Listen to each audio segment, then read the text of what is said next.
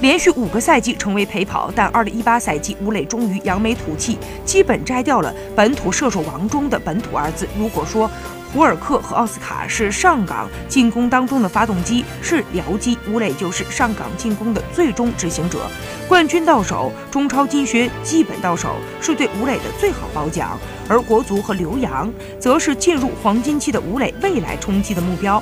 去年的中超颁奖典礼上，吴磊还拿自己调侃：如果将奥斯卡给他喂的球全部打进，奥斯卡还有希望去争夺中超的助攻王。一年之后，这个期待就成为了现实。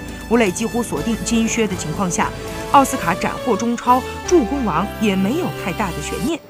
射术又更上一层楼的情况之下，中超外援包揽金靴的时代已经一去不复返。